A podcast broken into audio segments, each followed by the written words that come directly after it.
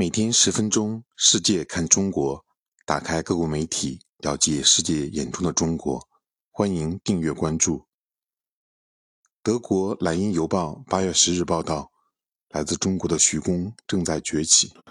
徐工在国际上持续处于领先的位置。十年前，在德国克雷菲尔德投资五千万欧元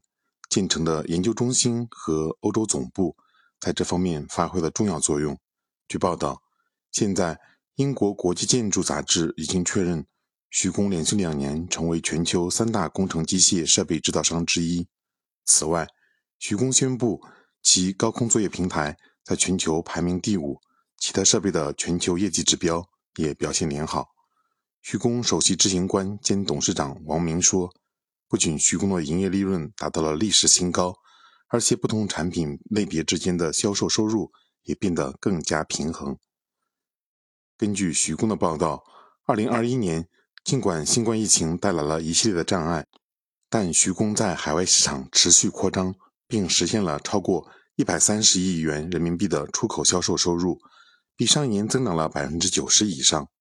徐工在国际上的其他成功案例还包括投资九千九百万美元用于拓展北美市场。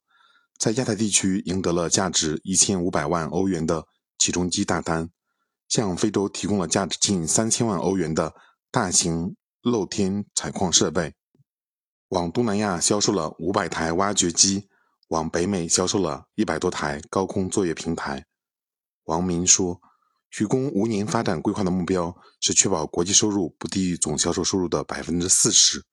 作为工程机械行业的全球领导者。”徐工希望通过长期投资，坚持机器设备的高水平研发和创新，来推动徐工的愿景。在过去几年里，徐工进一步加强了创新能力，拥有研发部门的克雷菲尔德基地也将再次发挥重要作用。